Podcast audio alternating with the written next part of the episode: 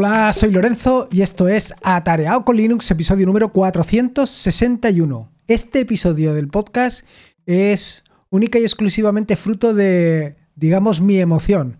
Porque hace unos días estaba grabando un vídeo para YouTube, bueno, para YouTube y para Fediverse, o para Fediverse y para YouTube, depende, depende de donde tú lo quieras ver. Bueno, resulta que estaba grabando un vídeo, un vídeo sobre un servicio, un servicio de los del tipo self-hosted, un servicio de notas, y eh, conforme iba grabando el vídeo me iba emocionando poco a poco porque resulta que ese servicio del que estaba hablando, ese servicio que estaba mostrando, su funcionamiento, sus características, lo sencillo que era instalar, lo sencillo que era utilizarlo, pues realmente se adecua o se estaba adecuando en ese momento justo a mis necesidades, justo a lo que yo andaba buscando, justo esa herramienta que encaja perfectamente con tu tuerca era la herramienta perfecta. La cuestión es que una vez terminado el vídeo, una vez eh, concluido la producción del vídeo, pues en fin, a los días o a los dos o tres días lo publiqué y después de publicarlo volví otra vez sobre el vídeo en cuestión y estuve dándole unas vueltecillas, eh, no sobre el vídeo, sino sobre la aplicación y entonces todavía descubrí cosas más interesantes, cosas como que también hay una aplicación Android, lo cual me hizo, bueno, pues me hizo recapacitar un poco sobre los servicios que estaba utilizando y plantearme un cambio, un pequeño cambio. Un cambio, digamos, un cambio por lo menos superficial, no en tanto en profundidad, porque en profundidad dentro de un poco te explicaré exactamente qué es lo que estoy haciendo, pero un cambio, eh, pues para, digamos, adecuar mi flujo de trabajo cuando voy con el móvil única y exclusivamente o cuando salgo fuera de casa. Que esto es algo de lo que ya te he hablado en otros episodios del podcast. Pero a la vez también me planteé algo extraño. Bueno, no es que sea extraño que me lo planteara, sino que me llamó mucho la atención. Y me llamó mucho la atención eso de esa pasión que tenemos, que tenemos muchos por eh, las aplicaciones de notas, por tomar notas. Me llama muchísimo la atención. Creo que eh, aplicaciones, servicios para tomar notas hay decenas, centenares, no sé cuántos hay, pero es que da lo mismo. Eh, igual que hay tanta cantidad de aplicaciones para tomar notas, también nosotros invertimos una gran cantidad de tiempo, o por lo menos yo, en probar todas esas aplicaciones y ver cuál exactamente se adecua a mis necesidades, sabiendo ya de primeras que ninguna se va a adecuar perfectamente a mis, a mis necesidades, porque cada uno eh, tenemos nuestra nariz. Cada uno tenemos nuestros deseos, cada uno tenemos nuestra forma de trabajar y cada uno tenemos nuestro flujo de trabajo. En fin, sea como fuere, en este episodio del podcast te voy a hablar precisamente de eso, del mundo de los apasionados de las aplicaciones para tomar notas, de eh, la aplicación bueno, del servicio que recientemente he adoptado. Y por último, también quiero hablarte, por supuesto, de mi flujo de trabajo porque realmente estoy también muy emocionado. Parece que vaya la cosa de emociones. Y estoy muy emocionado porque ya me he puesto en marcha. Pero esto te lo voy a contar ahora. Como te digo, voy directo al turrón. Bueno, más o menos. Voy primero a, digamos, a reflexionar un poco sobre esto de las aplicaciones de notas. Y es que no termino de entender ¿Qué es lo que nos atrae tanto de esto de las aplicaciones de notas? Y no solamente de las aplicaciones de notas, sino también de, las aplicaciones de listas. ¿Qué es lo que tanto nos atrae para que sea algo casi fetiche? Para que tengamos siempre eso de las aplicaciones de nota encima de la mesa. ¿Qué es lo que tanto nos atrae? Pero no solamente a nosotros, ojo, no solamente a los usuarios, también por supuesto a los desarrolladores, porque ¿qué le atrae a un desarrollador hacer una aplicación de notas? Por supuesto, yo también me he planteado en alguna ocasión hacer una aplicación de notas. Más que nada porque es algo relativamente sencillo. Pero, ¿qué le atrae a todo el mundo para hacer aplicaciones de notas? Y no solamente también a los desarrolladores, sino también a los inversores. Y es que hace poco leí una noticia eh, que una de las inversiones que se estaban realizando actualmente en más startups, bueno, por lo menos que llamaba la atención que habían varias startups que estaban recibiendo dinero de algunos inversores y eran startups precisamente de toma de notas, como pueden ser Notion Labs, Coda, eh, Research. ¿Qué es lo que hay detrás para que haya tanto movimiento? Pero yo me pregunto, ¿realmente esto es un problema o esto es debido a las aplicaciones de notas o viene de más atrás?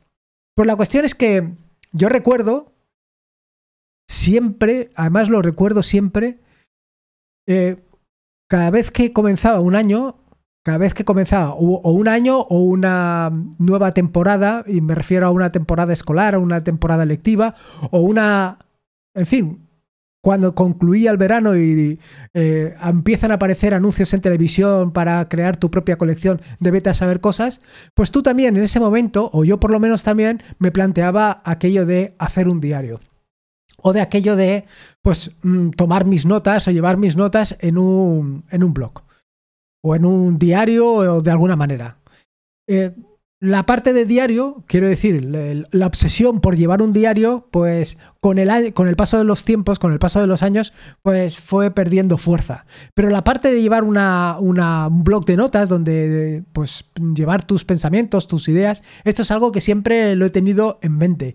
Y aunque la parte de diario la he ido abandonando, la parte de esa blog de notas para tomar mis notas, para llevar mis, mis ideas allí, pues siempre ha estado ahí a mi lado.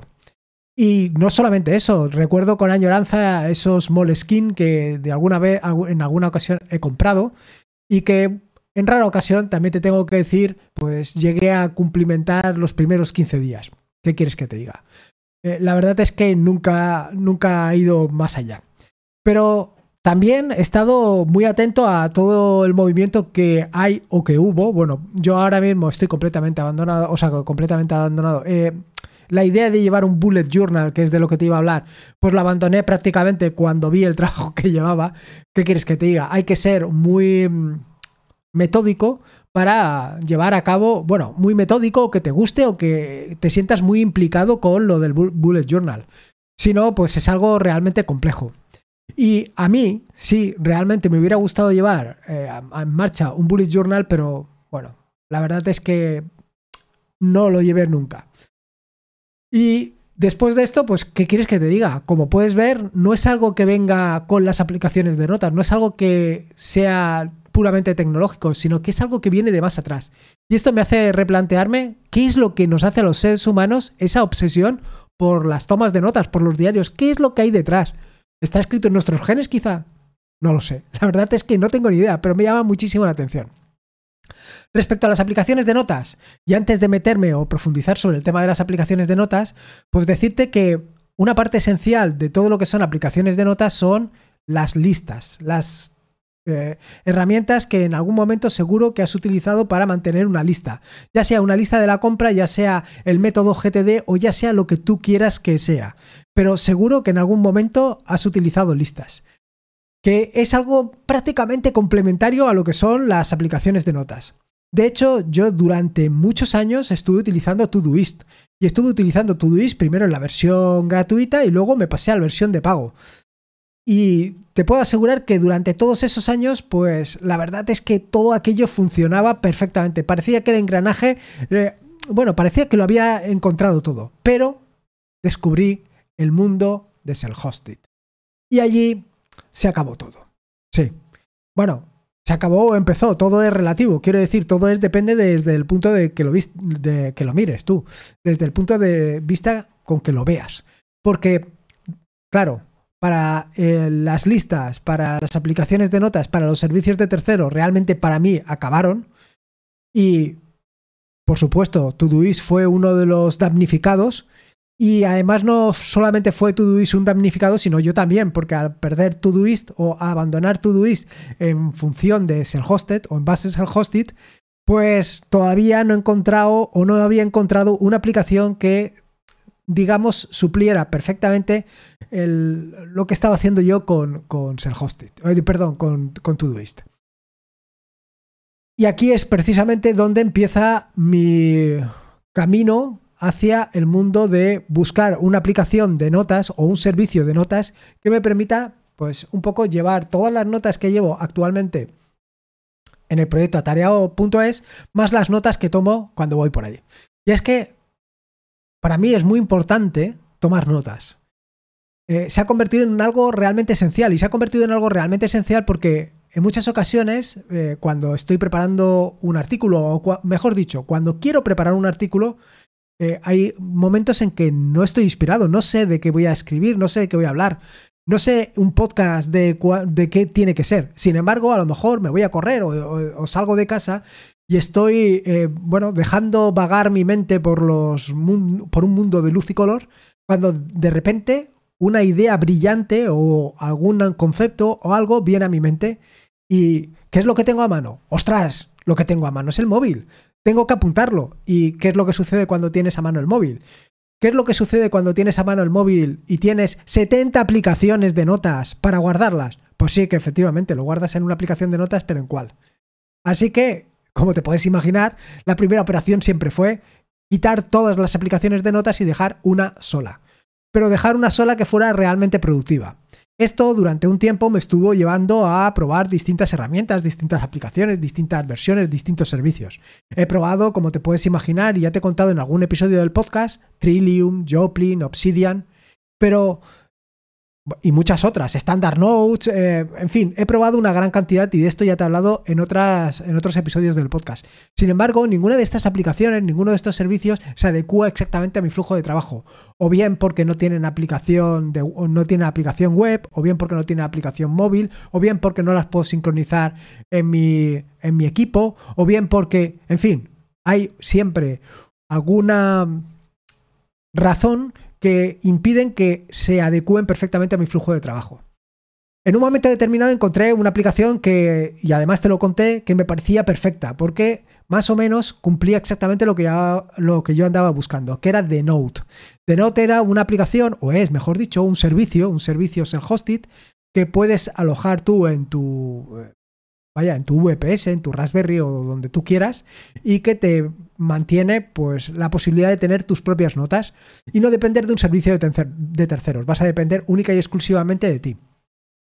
¿Qué es lo que sucede? Bueno, pues lo que sucedió, mejor dicho, es que a finales del, bueno, a finales, a mediados, no sé exactamente en qué parte del 2022, los desarrolladores dejaron o decidieron dejar de mm, dar soporte a la parte web. Y esto para mí era importante, y era importante en aquel momento porque yo necesitaba eh, poder trabajar cuando estaba fuera de casa. Así que en ese momento, y ya te lo conté en otro episodio anterior del podcast, pues lo que decidí fue decantarme por Gitea. Gitea es un servicio tipo GitHub o tipo GitLab autoalojado, lo tenía yo alojado, y que te permite escribir directamente allí. Eh, es una escritura, pues bueno, pues sencilla porque al final es un, servidor, eh, quiero decir, es un, un repositorio Git. Pero bueno, para los efectos, para lo que yo quería, pues perfecto.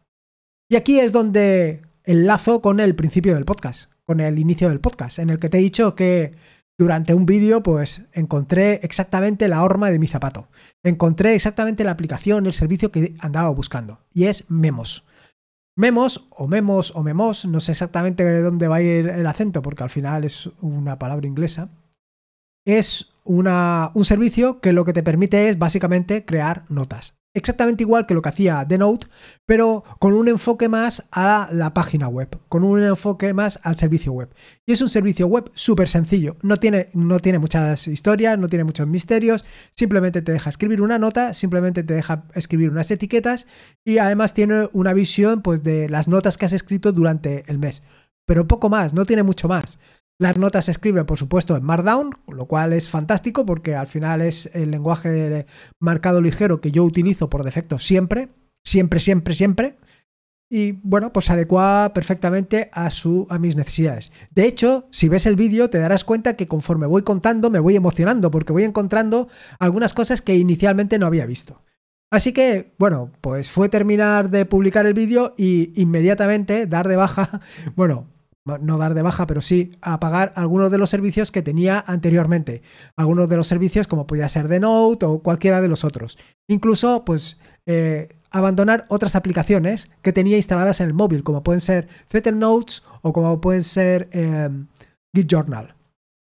Y las abandoné porque, o sea, en estos últimos días, pues necesitaba una aplicación, como te estaba diciendo, para ir tomando mis notas, porque eh, había abandonado The Note, eh, estaba utilizando a modo de experimentación Trillium, pero no se adecuaba porque, en fin, era todo un poco extraño. Total, que en vista a eso, pues decidí volver a instalar Git Journal para hacer la sincronización con Gitea. Pero no me gustaba. No me gustaba porque me parece la aplicación, bueno, la aplicación no se adecua exactamente a mi flujo de trabajo. Eh, Después de hacer el vídeo, estuve revisando la documentación de Memos, estuve dándole una vuelta y no solamente estuve dándole una vuelta, sino que además estuve preparando un artículo sobre memos para luego insertar el vídeo en el propio artículo. Y llegados a este punto, revisando la documentación, vi que había algunos desarrolladores, algunos eh, desarrolladores ajenos a la aplicación, es decir, desarrolladores terceros, que habían desarrollado diferentes aplicaciones y servicios. Entre ellos, y aquí es donde viene la gracia, una aplicación para móvil, precisamente para sincronizarse con la aplicación web. La aplicación web tiene una, o el servicio tiene una característica muy interesante, es que tiene una REST API, con lo cual puedes consumir todos los artículos directamente desde la terminal. No es la mejor manera, pero puedes hacerlo. Pero igual que eso, igual que la puedes consumir desde la terminal, la puedes consumir desde otros servicios, desde otras herramientas o, por supuesto, desde una aplicación móvil, como puede ser Android o iOS. Y esto es lo que han desarrollado un, tercero y ha desarrollado una aplicación que es exactamente igual que la aplicación mm, o el servicio, que la aplicación web y funciona súper bien. Súper ligera, súper sencilla, no tiene complicación de ninguno, no tiene previsualización, no tiene de nada. Es simple y exclusivamente para escribir notas, pero con dos o tres características que las hacen fundamentales. La primera es que te permite crear tus notas, eh, perdón, tus listas. Evidentemente te permite crear notas, pero también te permite crear listas. Con lo cual, en cualquier momento puedes crear una lista de lo que a ti te dé la gana. La lista de la compra allí. Y no tengo que mantener tres o cuatro aplicaciones que no utilizo realmente, porque al final, pues, pues no. Prefiero utilizar una sola aplicación para mis notas, mis listas, y cuando quiero ir allí, pues las tengo ahí a mano. Con la ventaja de que una vez has creado tu lista, eh, puedes primero editarla y cuando no la estás editando, puedes marcar cada uno de los productos o cada una de las tareas que tienes que hacer y una vez concluida, con lo cual es fantástico. Además, esta aplicación, este servicio, tiene una característica muy interesante y es que te permite gestión de usuarios. No solamente puedes trabajar tú, sino que además puedes dar permiso a otros usuarios para que también utilicen este servicio y por supuesto la aplicación. Y eh, esta gestión de usuarios también lleva implícita otra tercera cosa y es que tus notas pueden ser o bien completamente privadas, es decir, que solamente las ves, vas a ver tú, o bien las puedes compartir con alguno de la aplicación, del servicio, o bien puedes hacerlas públicas. Con lo cual, para cualquier momento en el que quieres eh, darle a alguien información de algo, pero de forma muy puntual, pues esta es una solución perfecta. Con lo cual, vaya, estoy súper encantado con esta solución. Eh, y dirás, bueno, ¿y ahora vas a migrar todas tus notas a memos? Pues no. Quiero decir que por ahora, por el momento, voy a utilizar esta aplicación para lo que andaba buscando y es precisamente tomar esas notas. ese momento en el que estabas durmiendo plácidamente y de repente una idea viene a tu cabeza y dices, ostras, esto es lo que quería hablar, esto es lo que quería contar, este es el vídeo que quería hacer. Lo anotas y sigues durmiendo plácidamente. O cuando vas andando por la calle y de repente caes en cualquier cosa, ¿dónde lo apuntas? Ahí lo tienes. Lo quiero exactamente para eso. Para el resto estoy utilizando NeoBeam con un plugin, un fantástico plugin que se llama MKDN Flow, Markdown Flow, más o menos. En las notas del podcast lo vas a poder encontrar. Bueno, pues esta, este complemento para NeoBeam me viene perfecto, porque lo que te permite es utilizar el método Zettelkasten sobre el, sobre el que hablé en, no recuerdo exactamente qué episodio del podcast, pero lo puedes buscar fácilmente. Bueno, pues ahí me permite eh, utilizar el método Zettelkasten para escribir todas mis notas. Las notas no las tengo exactamente estructuradas tal y como eh, vienen con Zettelkasten o como se deberían de organizar con Zettelkasten porque lo he organizado en cinco bloques principales que se corresponden exactamente con los cinco bloques que vas a encontrar a partir de ahora en atareado.es. Es decir, el bloque es el hosted, el bloque de Beam barra NeoBeam, el bloque de eh, Docker, Bash, en fin, los bloques que vas a encontrar seguro, seguro los próximos, en los próximos días. Python, todos estos bloques los vas a ir encontrando poco a poco. Alguna cosa se saldrá, pero, pero lo tengo todo organizado en esos bloques eh, principales. Luego hay otros bloques em, adyacentes, pero sobre estos no voy a hablar. Pero de verdad que estoy realmente emocionado con este em, sistema que he adoptado porque utilizando Markdown Flow junto con algunos snippets y algunas plantillas, he conseguido en unos pocos eh, días de este año organizar todo el trabajo. Y no solamente organizar todo el trabajo, sino empezar a escribir como si no hubiera un mañana. Eh, vaya, no te puedes hacer una idea lo que he producido en tan solo un mes. Que evidentemente ya te habrás dado cuenta que no, no se ha visto a la luz, pero sí que habrás visto que he empezado de nuevo con tanto los artículos de Python, las píldoras pitónicas, como por otro lado también los vídeos sobre las píldoras pitónicas. Claro, una cosa lleva a la otra. Con lo cual ya empiezas a sospechar que esto eh, va para adelante. Y es que te voy a decir que estaba un poco preocupado porque durante, vaya, desde finales del mes de septiembre, donde, o desde principios del mes de septiembre, mejor dicho, cuando empezó la temporada y te dije todo lo que quería hacer durante esta nueva temporada, pues han pasado tres meses y lo único que me he dedicado ha sido a programar en RAS como si no hubiera mañana pero había dejado por completo toda la parte de los artículos. Bueno, exactamente por completo no, pero sí que lo había dejado un poco de lado. La cuestión es que con esto he empezado, bueno, he empezado no, ya te digo que durante este mes le he pegado un golpetazo importante y lo verás durante los próximos días, tanto todo lo, bueno, lo que te acabo de contar. Así que eh, realmente estoy muy emocionado y además te lo digo con todo, con, la mano en el corazón, te lo digo así como lo siento. Estoy muy emocionado tanto por haber resuelto el problema con memos, es decir, la posibilidad de poder tomar mis notas directamente en, en el móvil y saber que son siempre mis notas, que no dependen de un tercero. Bueno, a menos que haga lo que me han hecho con Note. Pero bueno, esto es un pequeño detalle. Y luego, por otro lado, eh, que he puesto en marcha la maquinaria. Así que prepárate, en fin, espero que te haya gustado este nuevo episodio del podcast. Espero que con todo lo que te he contado, las ideas, sugerencias, comentarios, distintas aplicaciones, servicios, todo lo que estoy haciendo, hayas sacado alguna conclusión que te sea interesante. Si no, espero que lo hayas pasado bien con el episodio del podcast. Y nada más. Si puedes dejar esa valoración en iBox, Apple Podcast, eh, donde quieras, Spotify, fantástico. Me va a venir súper, súper bien. Recordarte que este es un podcast de la fantástica y maravillosa red de podcasts de sospechosos habituales, donde puedes encontrar fantásticos y maravillosos podcasts. Puedes suscribirte a la red de podcasts de sospechosos habituales en fitpress.me barra sospechosos habituales. Y por último, y como te digo siempre, recordarte que la vida son dos días y uno ya ha pasado, así que disfruta como si no hubiera mañana. Y si puede ser con Linux, y en este caso con Memos, y por supuesto con Bardan Flow y Neobim, mejor que mejor. Un saludo y nos escuchamos el próximo jueves. Hasta luego.